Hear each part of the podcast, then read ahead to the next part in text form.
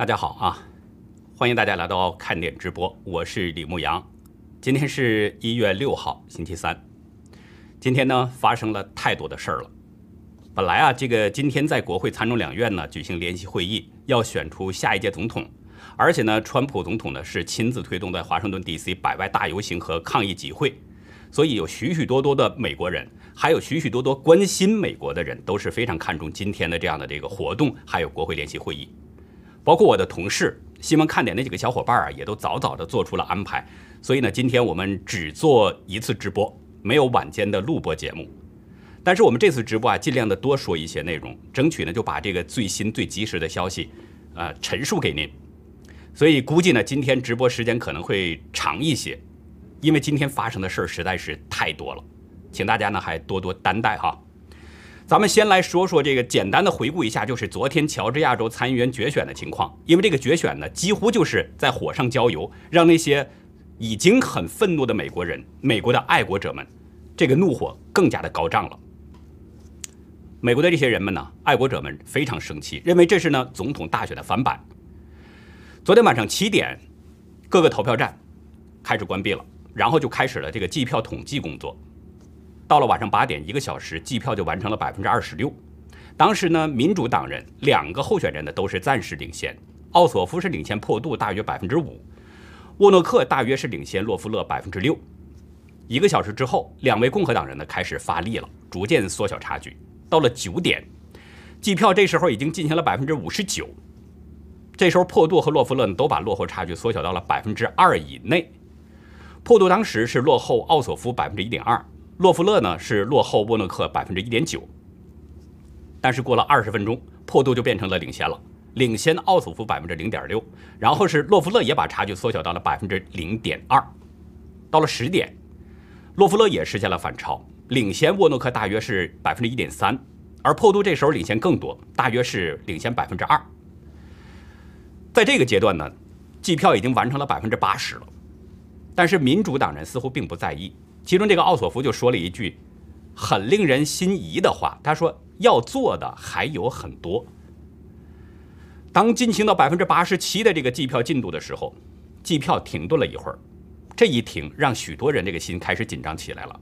为什么呢？对这一幕人们太熟悉了。十一月三号那个大选日的当天就出现了这样的情况，所以呢，有很多人担心后面可能会发生一些什么呢？十点二十八分，川普呢就发了一个推文，说呢，乔治亚的官员正在计算他们需要多少选票，然后进行计票选票的倾泻，以夺走共和党人的胜利。川普说完不久，计票进行到百分之九十一，这时候呢，破杜和洛夫勒依然是保持着领先，但是到了百分之九十五这个进度的时候，计票又停了。随后呢，在民主党票仓。迪卡呃，迪尔卡布县这个地方就突然冒出了十七万张选票，十七万张，百分之八十三都是记在了民主党人的名下。奥索夫增加了十四万张，而破度只增加了两万七千六百张。民主党人在这儿是再度实现追赶并反超。这个时候呢，破度和奥索夫的得票率都是百分之五十，平分秋色。破度只领先大约是一千八百张选票，洛夫勒呢，这个时候已经变成落后了。落后了零点八个百分点，大约是三万五千张票。在这个阶段呢，只剩下三个县还没有完成计票。随后呢，这个沃诺克就自行宣布胜选了。但是洛夫勒在午后午夜之后啊，这个表示说不退出参议院的决选，鼓励他的那些支持者继续保持战斗。但是这个时候，破杜只比奥索夫领先大约一千三百张，又少了。今天凌晨三点半的时候，计票呢完成了百分之九十八，而这个时候只剩下一个县还没有完成计票。左梅表示说，这个县是民主党人占优势，言外之意就是也应该落在民主党人的名下。这个时候是是什么情况呢？破度落后了波奥这个奥索夫大约是一万两千八百张，洛夫勒落后的就更多了，四万九千八百张，将近五万张票。于是左梅就开始推测说，沃诺克已经为民主党赢得了关键的一个席位。然后到了今天早上的八点五十分，奥索夫也宣布胜选了。我们通过回顾这个夜间的计票过程，就不难看出，乔州这次决选就是总统大选日的翻版，著名的拜登曲线又出。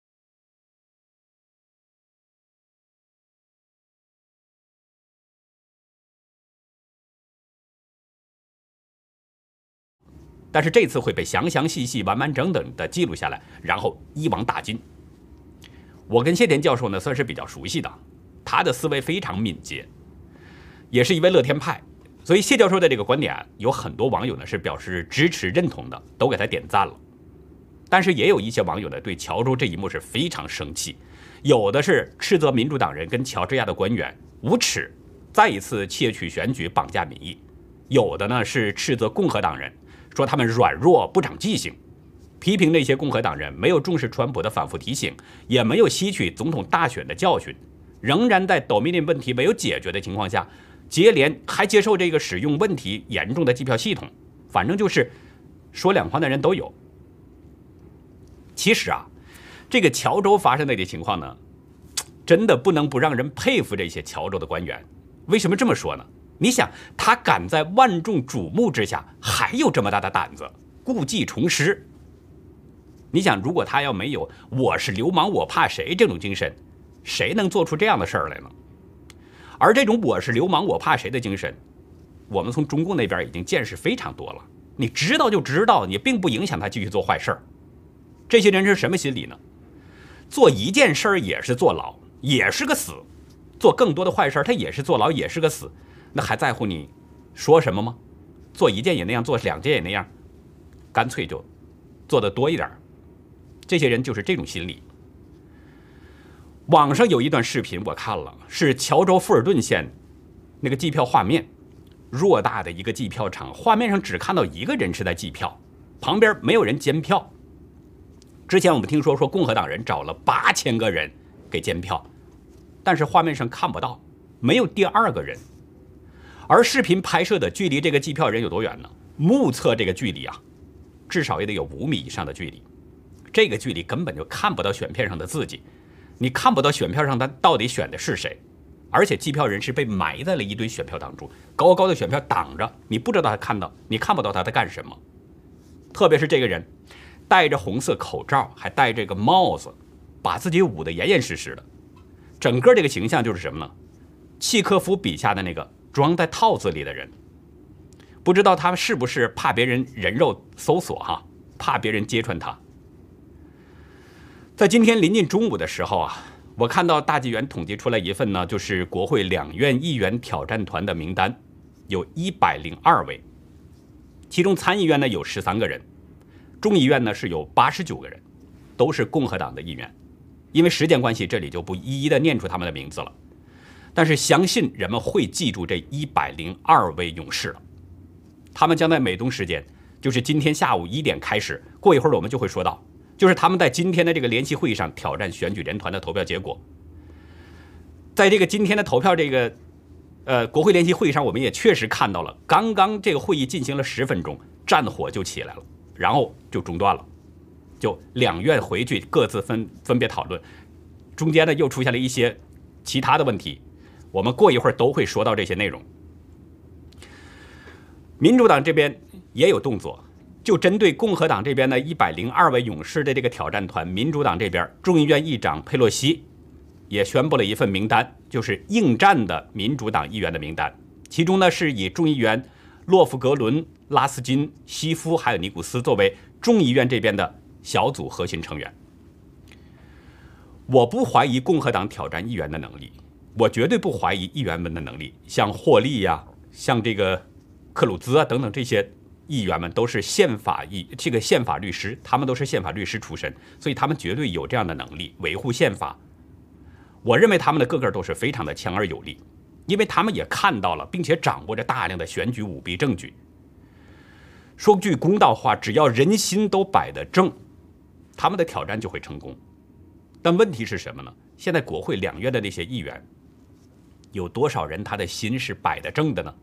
这是一个问题。在临近下午一点的时候啊，也就是川普呢还在演讲当中，川普呢是在十二点到一点过一点的时候这个阶段演讲了一个多小时。我们过一会儿也会说到他的演讲内容。在临近下午一点的时候，我看到网上呢这个出现了一份彭斯的声明，彭斯是通过推特发出了一个声明，表示不会试图阻止拜登的选民。说呢，宪法限制他拒绝选举人团投票，随后我们也的确看到，彭斯主持的这个国会联席会议上，他没有对选举人团投票结果提出异议，只是有条不紊地在主持着仪式。说白了，就是一个走走过场，就是一个进行仪式一下，完事就完事了。没有挑战的，就是认证拜登当选；如果有挑战的呢，两会讨论。我自己就是一点责任也不承担，大概就是这么一种心态。刚才我说了，这个国会联席会议从一点钟开始的时候，进行了十十几分钟吧，不到十五分钟，大约就是这个样子。然后就出现了参议员挑战，有议员就出来挑战了，反对亚利桑那州认证拜登的十一票，于是战火就开始了。议员们分开去讨论了，参众两院各自回到自己的这个参众两院，分开去讨论了。我们就看呢，参议院这边，麦康奈尔的这个态度就跟他之前的那个表态是一样的，不支持挑战。大家知道，共和党议员们将至少对六个州的选举人投票进行挑战，六个州，一个州进行就很长时间，这个挑战讨论的过程就进行很长时间，六个州要进行更长的时间。所以呢，当时我们看到这一幕的时候，就估计可能今天。不会再有这个选举人团投票结果的认证结果了。这个呢，其实我们昨天和前天也都在做这样的判断，都被我们判断准了。但是还有更新的情况，是今天更加不可能有结果了。我们这儿呢先略过，过一会儿我们还会详细说今天发生的一些一些突发事件，都是非常的激烈，非常的紧张。我们继续还得回到这个两院的这个呃国会联席会议。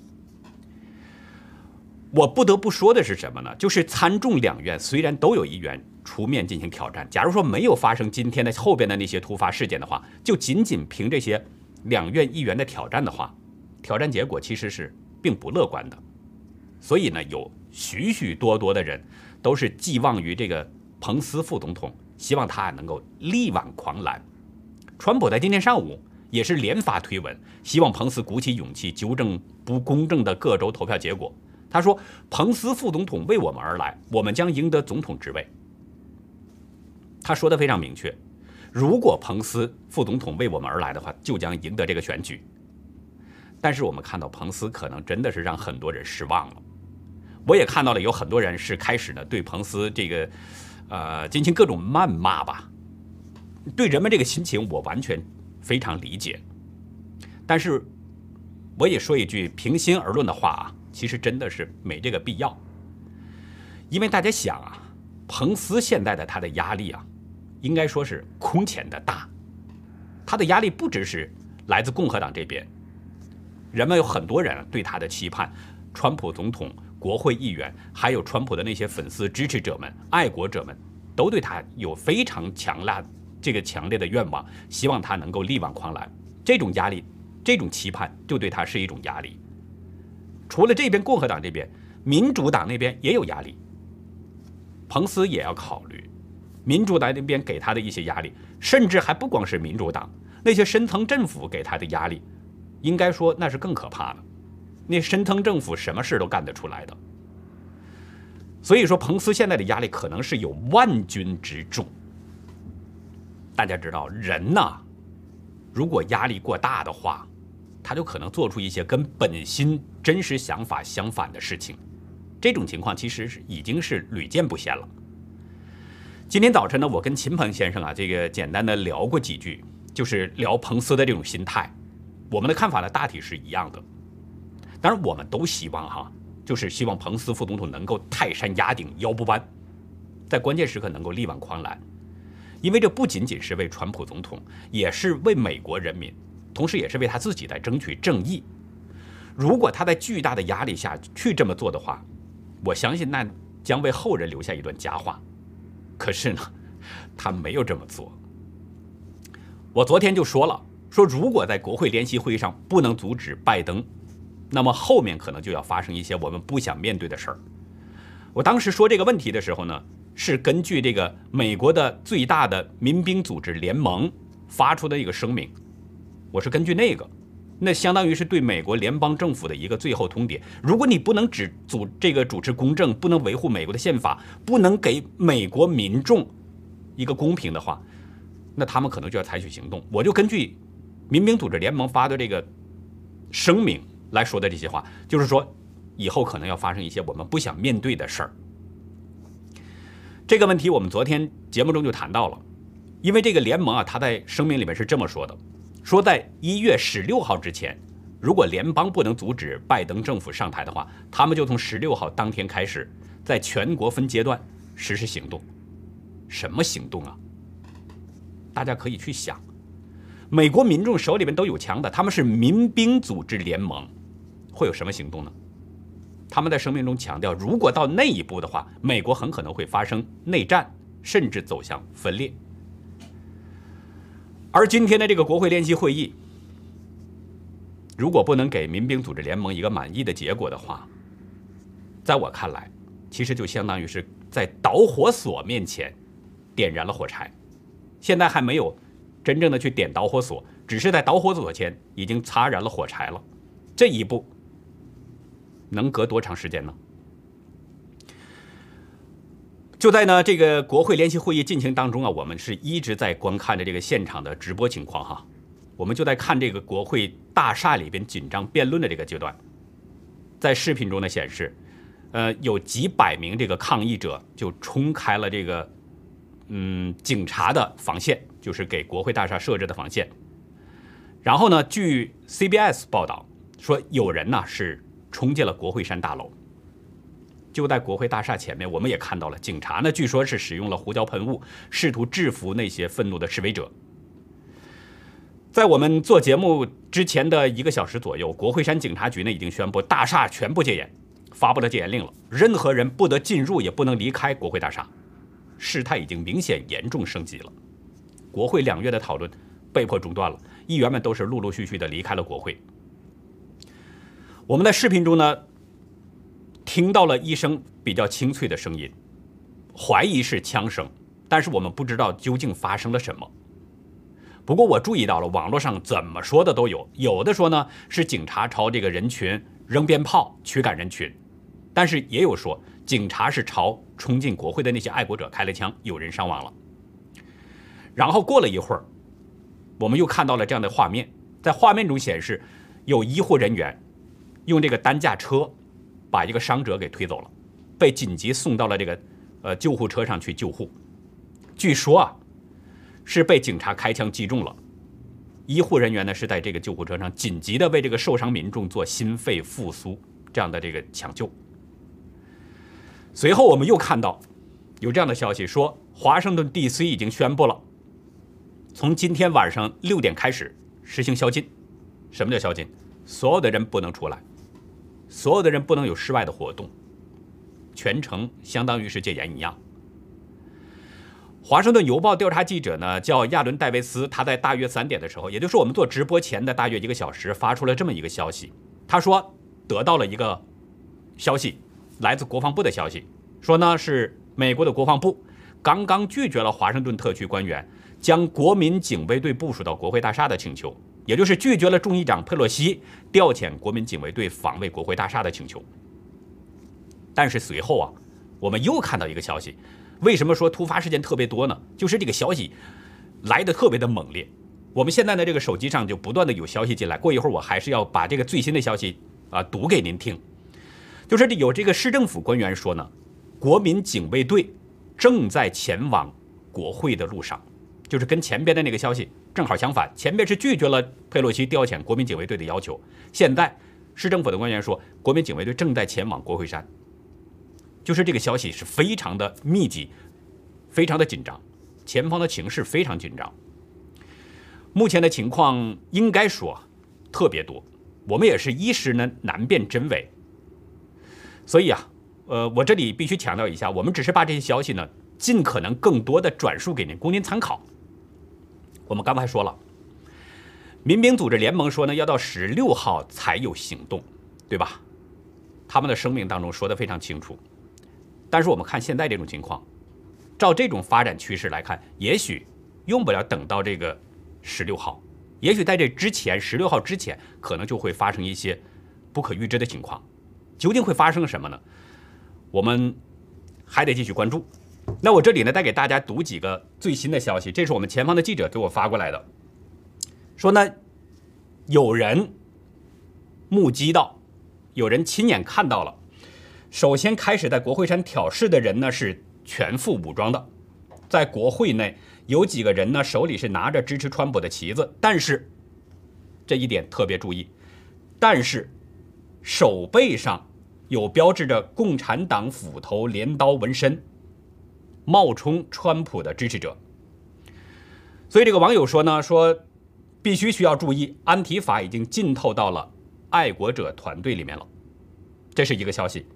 另外呢，随后这个白宫的发言人麦肯纳尼他就发声明表示说，在川普总统的指示下，国民警卫队正在与其他联邦保护门一保护部门一道，国民警卫队正在与其他联邦保护部门一道，呃。要维护这个和平，要维护和平。他说：“我们重申川普总统的呼吁，反对暴力，保持和平。”然后，彭斯副总统呢也发推特表示说：“和平抗议是每个美国人的权利，但不会容忍对我们的国会大厦的攻击，并且将最大程度的依法起诉有关人员。在美国国会大厦发生的暴力和破坏必须停止，而且现在必须停止。有关人员必须尊重执法人员，并且。”立即离开建筑物，这是最新的消息。我们前方记者呢发过来的最新消息，所以呢，就是看到现在的这个情况，前方的情势非常的紧张。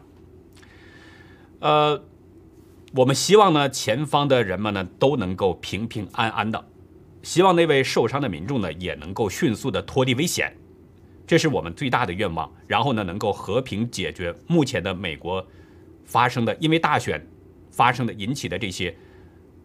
令人不愉快的事情能够迅速的平息，最终得到一个让各方都满意的结果，这是我们最大的愿望。其实，我们呃还看到大纪元呢，这个有一条消息，就是昨天大纪元得到了众议院警卫官发出的一个信件，这个信件什么内容呢？很奇怪，上面敦促国会的那些众议员们是在今天。敦促国会众议员们就在今天都使用地下通道进出国会大厦，或者是往返于办公楼之间。这个信中说，从今天早上七点开始，进入众议院办公大楼的通道将会受到限制，只有议员还有持有有效国会身份证的工作人员，你才可以进入到众议院办公大楼。另外呢，还说除有现呃除了现在的这个现有的一些车辆的路障、车库还有行人的入口之外。今天呢，还要对现有的那些设有路障的那些通道重新设置。另外，在国会大厦还要部署更多的国会警察。这个情况应该说是非常的罕见，非常特殊。华盛顿特区当地的记者认为，因为他们经常这个在国会山附近采访，他们当地的记者认为呢，说这不是一个常见的程序，就是这是一个反常的情况。为什么会有这样的情况呢？外界并不知情，但是在外界看来啊，民主党人掌控的这个众议院这种做法，可能是要有什么想法，有什么作为，因为这相当于是把众议员，甚至把整个国会都给封锁起来了。所以人们不知道他们这么做这个目的究竟是什么，但是这么做很可能会更加激起人们的怒火，也可能是担心那些愤怒的人群冲进国会大厦。来搅了民主党左派的好事儿。其实说到愤怒啊，这个还真是不假。大家想想看，今年的美国总统大选，有许许多多美国人都非常的愤怒，包括对昨天的这个乔州的大选，就是今天夜间、昨天夜间这个计票情况，都是感到非常愤怒的。不过，我说实在话，我就截止到目前，虽然呢，那个支持者们有很多人呢冲进了这个国会大厦，站在台阶上。如果不是安提法混进去的话，我相信那些人呢，真正的爱国者们可能是比较理性的。虽然举行了这个抗议集会和游行，我们没有看到他们什么过激的行为，这是我们在这个电视画面上看到的一些情况。也许我们因为摄像机镜头没有拍摄到。所以呢，我们只能是这样说。我们倒是看到什么呢？有安提法在每次集会之后都要制造一些攻击事端。而且今天早上我就听说了，有这样的一个消息，有网友给我发消息传过来说，说安提法准备混入这个集会人群，戴上川普的这个帽子，假扮成川普的支持者，然后混入到集会现场闹事儿。那刚才我们前方记者发过来的一个消息，说冲入国会大厦的那些人，有人是手背上纹着镰刀斧头，这是共产党的标志，明显有人是掺沙子了，往里面掺沙子了。所以呢，我们希望现场的一些集会的人们呢，在这个国会附近的那些爱国者们，一定要格外的小心，不要让这些沙子掺进来，一定对他们多丢多丢的这个提防。我们这儿呢，再插一个消息，就是白宫昨天已经宣布了，川普总统呢签署了一份备忘录，就说到安提法，我们这插这个消息，这白宫呢已经这个川普总统签署了备忘录，就是阻止那些极左翼团体安提法有关的个人进入到美国。为什么呢？因为这个激进组织的暴力行为已经危及到了美国的国家安全，就是说这些安提法组织他们。很可能是借机在捣乱、制造事端，在故意的这么做。这些人应该真的像川普总统和彭斯副总统他们呼吁的那样，能够把他们绳之以法，看看他们到底是什么样的人。我们再回到今天的集会这个内容，刚才我们说了，川普总统呢是在今天上午呢，呃啊，今天中午吧，十二点准时出现的，在十二点到一点，川普呢这段时间是演讲。呃，持续到一点多，整整一个多小时。那现场的热烈程度啊，真的是可以说叫沸腾那么一种程度。看到川普总统出现，人声鼎沸，而且呢，川普总统是铿锵有力的演讲，一个多小时，人们现场都是非常的安静。川普呢，先是向所有的那些支持者有力的这个挥动他的这个拳头，哈，就表示这个信心，有信心。然后他就发表演讲。川普向几十万，就是现场的那些几十万的爱国者们表示了感谢。他说自己绝对不会放弃，不会屈服，不会忍受。我们赢得了选举，大大的选举。他说我经历了两次选举，两次都赢了，超过七千五百万人投票给我们，比四年前多了一千两百万人。川普表示说：“有人相信拜登是得了八千万张票吗？”第三世界国家都比我们还要公正，这是个耻辱。你昨晚看到了吗？没有人知道发生了什么，一团混乱。他说：“我们绝对不会允许他们晋升的。”川普再次表示，希望彭斯副总统做对的事情，那样呢，我们会赢得选举。他说：“这是第一名顶尖的宪法律师说的，彭斯绝对有这样的权利。彭斯需要把这些被窃取的州给送回去，这不只是需要勇气，其实你什么都不做。”那才需要勇气。我们赢得了选举，可是我们能不作声吗？川普呢？其实说这段话的时候，当时呢，我们就分析这种情况，分析他的心理，很可能就是彭斯在之前呢，已经暗示给川普总统了，他可能不会那样去做。所以呢，彭斯，呃，很可能暗示给川普总统以后，川普呢就不断的发推文，然后集会。当中直接公开的呼吁，可能就是这么一种情况。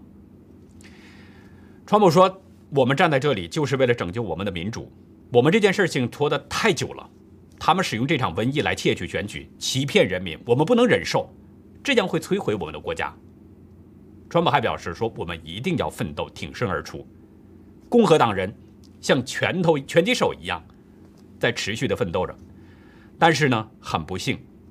这些共和党人像是被绑住了双手，任人摆布，所以我们非常需要彭斯副总统帮助我们，因为他宣誓要捍卫宪法的。因为他说，因为现在的这个美国腐败是前所未见的，现在全世界都知道美国的选举不公平不公正，媒体不公平不公正，变成了人民的公敌，这是我们国家的最大问题。川普的这个演讲呢，对彭斯。真的是有着深深的期望，但是估计会落空。当然了，现在还没有结束嘛，我们这个话也不能把话说的特别的圆满啊，特别的满，不能把弓拉满。我们只是说，很可能彭斯会让川普失望，因为彭斯前边发的那个声明，已经就说明了一些很大的问题。川普当时说，说一会儿还有大游行，人们呢都会走到国会当这个参众议员的拉拉队。当时呢，川普说我是跟你们一起要走到那儿去，但是不过呢，后来这个集会结束之后，川普并没有去参加这个游行。他说呢，呼吁国会去做对的事情，只计算合法的选举人票。我们要看看有没有有勇气的人，如果他们不做的话，人们不会忘记的。他还说说所有挑战的共和党参议员都是战士。谢谢国会的十三位参议员。川普连续说出了一些议员的名字，像克鲁兹啊，像这个霍顿呐，呃，霍利啊等等啊，特别提到了这个洛夫勒，就是昨天决选的乔州参议员洛夫勒，提到了这好些这个参议员的名字，说他们呢，这个如果不挺身而出的话，那才需要更大的勇气。川普说，现在那些媒体现在都沉默了，面对着大选舞弊的情况都沉默了，这是压迫。他们对拜登、对亨特的事情谈都不谈。这些媒体已经失去了所有的公信力了。川普呢，演讲是非常的多，而且呢，他还讲到了很多的这个大选舞弊当中的一些事实，一一都给讲了出来。川普的讲话真的是铿锵有力，现场的人群呢也是非常的热情，不断的跟他进行互动。在川普演讲的过程当中，我们看到几十万的人群多次发出这样的呼喊，那种呼喊。前方的记者呢告诉我们说，那种感觉就像是山呼海啸一般，喊什么呢？为川普而战，我们爱你，等等等等，呼喊这样的，都是这样的口号。我们从网络视频当中也的确看到，川普演讲的这个现场人群是密密麻麻，人山人海。川普自己都说，你回头看看现在我们现场的这个人群，可以一直蔓延到华盛顿纪念碑，那是多远？全都站满了人。参加集会人呢这么多啊，其实我一点都不感到惊奇，为什么呢？因为今天早晨六点半，今天早晨六点半的时候，我有一位朋友呢，就给我发过来一些这个他亲自拍的现场的照片。他告诉我说，今天的人呢非常多。那个时候，他说就已经是人非常多了。当时的广场上已经排了长长的队伍，等待着这个进入场地。因为当时天色啊是刚刚泛白，所以呢，他拍的时候光线也不太好。不过还是可以从那种朦朦胧胧的照片当中，可以看出来，的确有许许多多人都在排队。然后到八点四十八分的时候，我这个朋友呢又给我发信息说他现在开始进入会场。大家想想，从六点半到八点四十八分，两个多小时，前后两个多小时才轮到进会场。我的这个朋友进入会场之后，几次想给我发一些照现场的照片，但是呢都没有成功，视频就更是没有办法上传了。他告诉我，实在没有办法，表示遗憾。所以通过他说的这些情况，大家就可以想想现场的那个人员密集程度啊。我这朋友呢，进入到会场之后，就问了他身边几个呃不认识的人，就问他们说：“你们是什么时候到这儿的？”有的说四四这个说四点多一点就到了自由广场了，说那个时候呢已经有不少人了，具体有多少呢？这个朋友没有说。其实从我们社从社交媒体上看。昨天晚上，自由广场上就有许许多多的来自美国各地的民众在冒雨聚集。大家知道，美国现在是冬天，冒雨季聚集，应该是非常的寒冷。我们看到这个川普总统呢，他的首任国安顾问弗林将军，还有现任的白宫贸易顾问纳瓦罗，还有川普总统的前政治顾问罗杰斯通。以及川普总统的牧师马克·伯恩斯等等这些人呢，他们都是先后出现在了昨天的现场，去声援那些集会的民众。其中，罗杰斯通演讲中说：“说这场选举啊，不是共和党和民主党之争，也不是自由派和保守派之争，这完全是国家的未来做出的一个具有重大历史意义的抗争，是光明与黑暗、信神和不信神、善与恶之间的抉择。”罗杰斯通表示。他跟川普认识四十年了。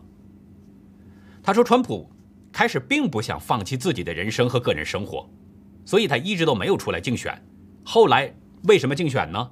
是因为他看到了美国发生了什么，他不愿意看到这一切的发生，他认为自己有责任，必须站出来做点什么。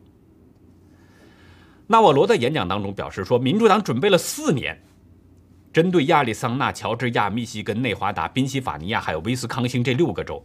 动用一切资源去改变规则、改变法律，然后去赢得选举。那瓦罗昨天呢，他发布了第二份就是跟选举舞弊有关的研究报告，题目叫呢“欺诈术”。大家可以在网上去查一下这个“欺诈术”这个他的研究报告。里边说说民主党的这个塞满票箱的战略，加上共和党内部的有用的白痴，让六个关键州就充斥了足够数量的非法缺席选票和邮寄选票。他们的目的就是从川普手中窃走总统大选。那刚才呢，我们是为大家回顾了一下昨天的乔州选举，还有今天国会山附近以及国会大厦里边发生的一些事情。这个事件还没有结束，还在持续的进行当中，还在不断的传来各种消息。因为时间关系呢，所以我们今天必须要截止一下。后面呢，我们还会继续的关注，因为这个事态越来越严重了。我们刚才说了，今天晚上六点呢，就要这个。华盛顿 DC 要实行宵禁，那如果是宵禁以后，人们就只能停留在自己的家里边、屋里边，不能出来了。所以后边还会发生些什么，我们还会要持续的关注。那接下来呢，还是要跟大家说一下中国大陆的疫情情况了。为什么？因为今天中国大陆的疫情情况突然间又加重了。大家都知道，本来人们的目光啊，都是一直在盯在这个辽宁。盯着大连和沈阳的疫情情况，可是今天没想到河北省突然异军突起。河北省官方今天宣布了，说全省都进入战时状态，所有的社区村庄全部实行封闭管理，并且开始全员进行检测。大家知道，河北省这是中国的大省，中国大陆的最大的一个省了，人口非常的多，要进行全员核酸检测。大家可以想想这种规模有多大。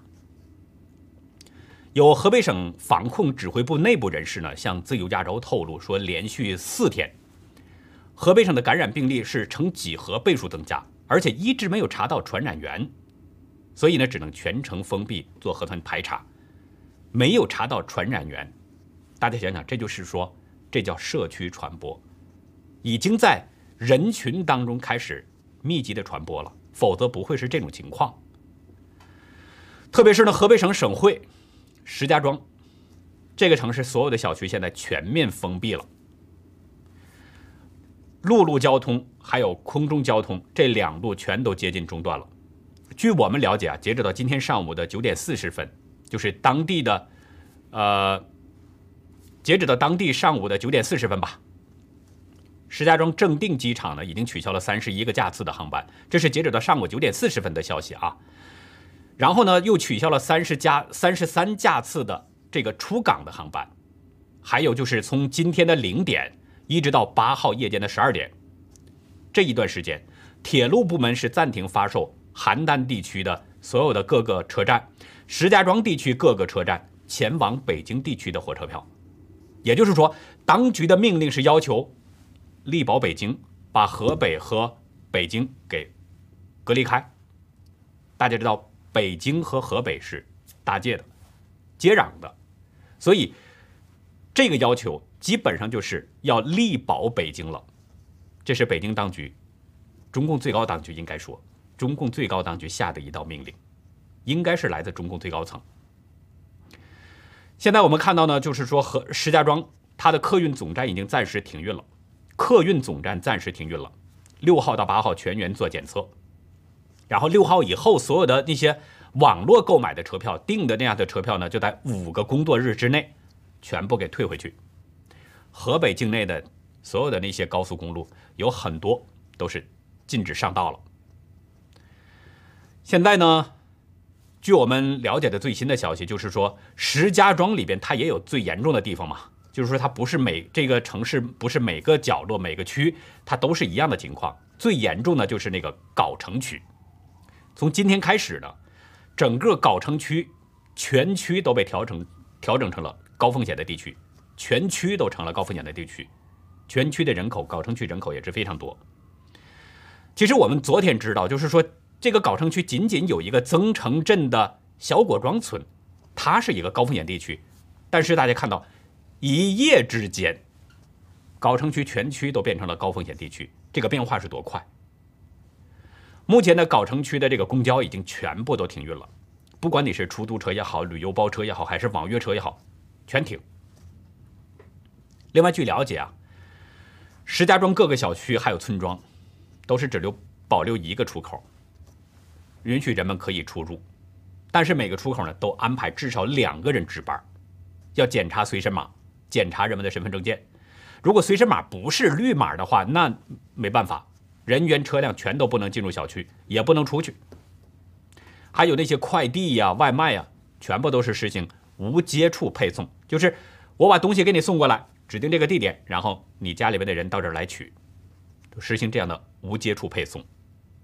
还有呢，就是要求所有的人没有重要的事情不许出门，严禁聚餐、打牌等各种形式的聚集活动。什么是重要事儿呢？当局没有说。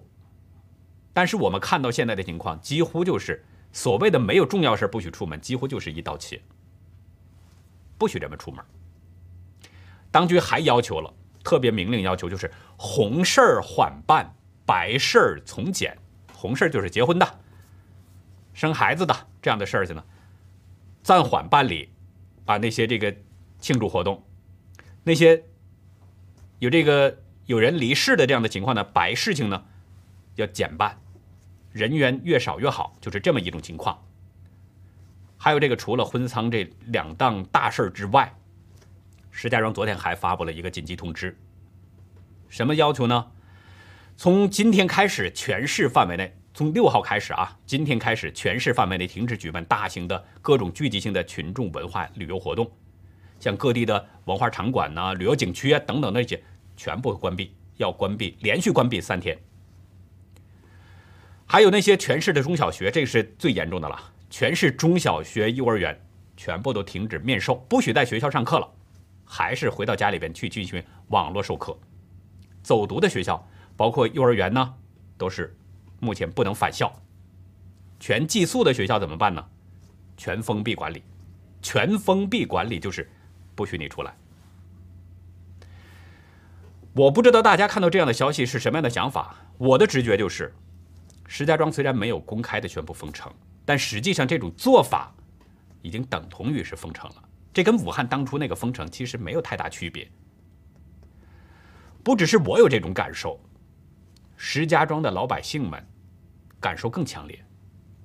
有许许多多的民众啊，都是蜂拥到各个超市扫货，赶紧去抢货，都是希望在封城或者是封区之前，能够囤积一些食物，能够囤积一些生活必需品。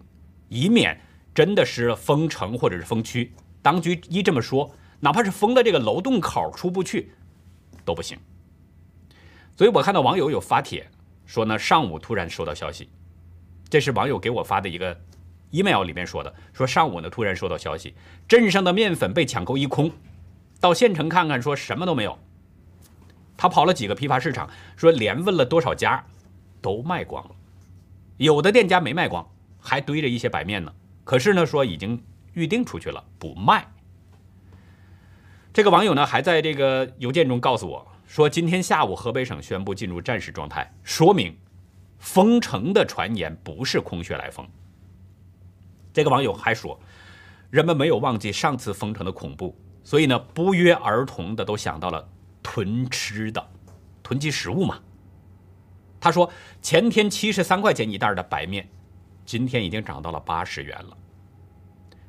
我们估计啊，照这种情况发展下去，石家庄的这些食物、生活必需品涨价可能还会不断的往上涨，就是这么一种情况，就跟武汉当初的那个情况差不多。你有钱你也买不了，出不去，或许呢还会实行那种，哎，你订购，然后呢像武汉那样他给你配送，然后中间的那些人卖高价。大家还记得一颗白菜在武汉当初的时候，一颗白菜大白菜九十块钱，九十块钱人民币，这比吃金子还贵。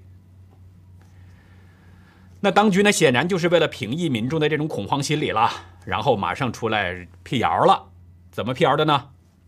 说石家庄已经储备了粮油等各种生产物资，而且货源充足，价格稳定，希望人们不必惊慌，不必恐慌。可是，中共的这个辟谣，还有谁相信呢？有经验的这个网民就留言留帖啊，这个在帖子中回复说：“共产党的话还能信吗？就算是超市不缺食物，一旦大规模封城封社区，人们不能出门的情况下，你超市有再多的东西也没用。”这个网友看的是非常的清楚。你有钱，刚才我说的，你有钱没用，你买不着，不允许你出门。我们看到当初在这个武汉疫情最严重的情况情况下，那时候武汉封城了，有很多的人手里边拿着钞钞票从楼上往下扔，站在马路上一直一边扔。有一个男子我印象特别深，拿着一沓钞票，一百元的那个面值的钞票，一边说了：“你有钱你买不着，有钱你有什么用啊？”把这钱往空中这样一扬，这个场面给我的印象非常深，那是一种绝望的心理。所以呢，我还是提醒大家，不要听信中共的宣传。能备点食物，能备点生活必需品，还是尽量的备一点，以免发生意外。买一些东西回来也坏不了。根据中共在当地时间今天晚上九点的通报，就是美东时间，也就是今天上午的八点吧。这个时间呢，中共当局呢通报说，有一千一百万人口的石家庄已经确诊了三十三个病例。仅仅昨天一天就猛增了二十例，其中石家庄有十九个。不知道大家是不是还记得哈？就是刚才我们提到了武汉，武汉也同样是一千一百万人口，在去年的一月二十三号，也就是中国年的当天，中国黄历新年的当天，实施了封城。在封城之前的十八号啊，我们在当天的节目当中就提到了。当局呢？武汉当局就突然间公布说，不明原因的肺炎病例数字开始增加了，那一天就增加了十几例。然后我们看到这个情况，当天我我就做出判断，我说武汉的疫情很可能已经是压不住了。大家看看，从那儿之后，从那个十八号，去年的一月十八号之后，几乎天天的那个数字就往上涨，涨得非常的厉害。然后武汉公布的这个数字越来越多之后。我们就收到了大量的网友向我们爆料，就这么一点一点的在揭开武汉疫情的真实情况。那我们再看看现在石家庄的情况，一天之内增长了二十例，而且石家庄藁城区还被列为是高风险区，整个河北省都进入战时状态。这种一天比一天严重的情况，人们能不担心吗？很可能就是石家庄的疫情也控制不住了。中共疾控中心的副主任叫冯子健，他昨天说了，说的病例人数还在增加，说明病毒已经秘密传播、隐秘传播有一段时间了，就跟我刚才说的那是一样的，在社区里边已经开始扩散传播了。你不知道你身边的谁携带着病毒，也许就是还没有发现，或者是那种无症状的感染者，已经在人群当中在隐秘的传播一段时间了，有多长呢？不知道。另外，他还表示说，中共疾控中心专家组和卫健委的高级别专家组都已经到了石家庄和邢台。邢台昨天也发现了一例，另一这是二十例当中，石家庄占十九例，邢台占另外一例。我也看到了网友上传的这个照片，照片里面显示呢，中共的御用专家钟南山好像是在石家庄那边，但是这些中共的专家。还有一点可信度吗？我相信大家自己心里边会有一杆秤。所以呢，我希望每一位朋友都是多多的保重，尽量做好个人防护。上个礼拜天呢，我呢是又看了一遍《指环王》三部曲，在这儿呢，我是想把那个主人公山姆对弗罗多说的一句话送给大家。我希望大家呢，在这个特殊的历史时期，心里边始终保持着一份善念，保持着一份对神的前进和信仰，平安的走过这段艰难的时光。山姆是这么说的：“他说，我知道这不公平，我们本来就不该来，但是我们来了。这就像我们听说的精彩的故事，歌颂伟大的事迹，充满了黑暗和危险。”有时你不想知道结局，因为怎么可能有快乐结局呢？发生这么多可怕的事情，这世界怎么可能回到从前？但是最后可怕的阴影终究会消失，就连黑暗也会消失，崭新的一天将会来临，太阳也会散发更明亮的光芒，这才是让人永生难忘、意义非凡的感人故事。纵使你太年轻，不明白为什么，但是我想我明白了，我现在明白了。这些故事里的主角有很多机会半途而废，但是他们并没有，他们决定勇往直前，因为他们抱着一种信念：这世上一定存在着善良，值得我们奋战到底。那好，那以上就是我们今天直播的内容了。如果您喜欢新闻看点的话呢，呃，希望您把它分享给更多的朋友，因为每一个人都需要了解真相，这不仅是在帮助我们，也是在帮助每一个人。那好，我们今天的直播呢就到这里，谢谢大家，再会。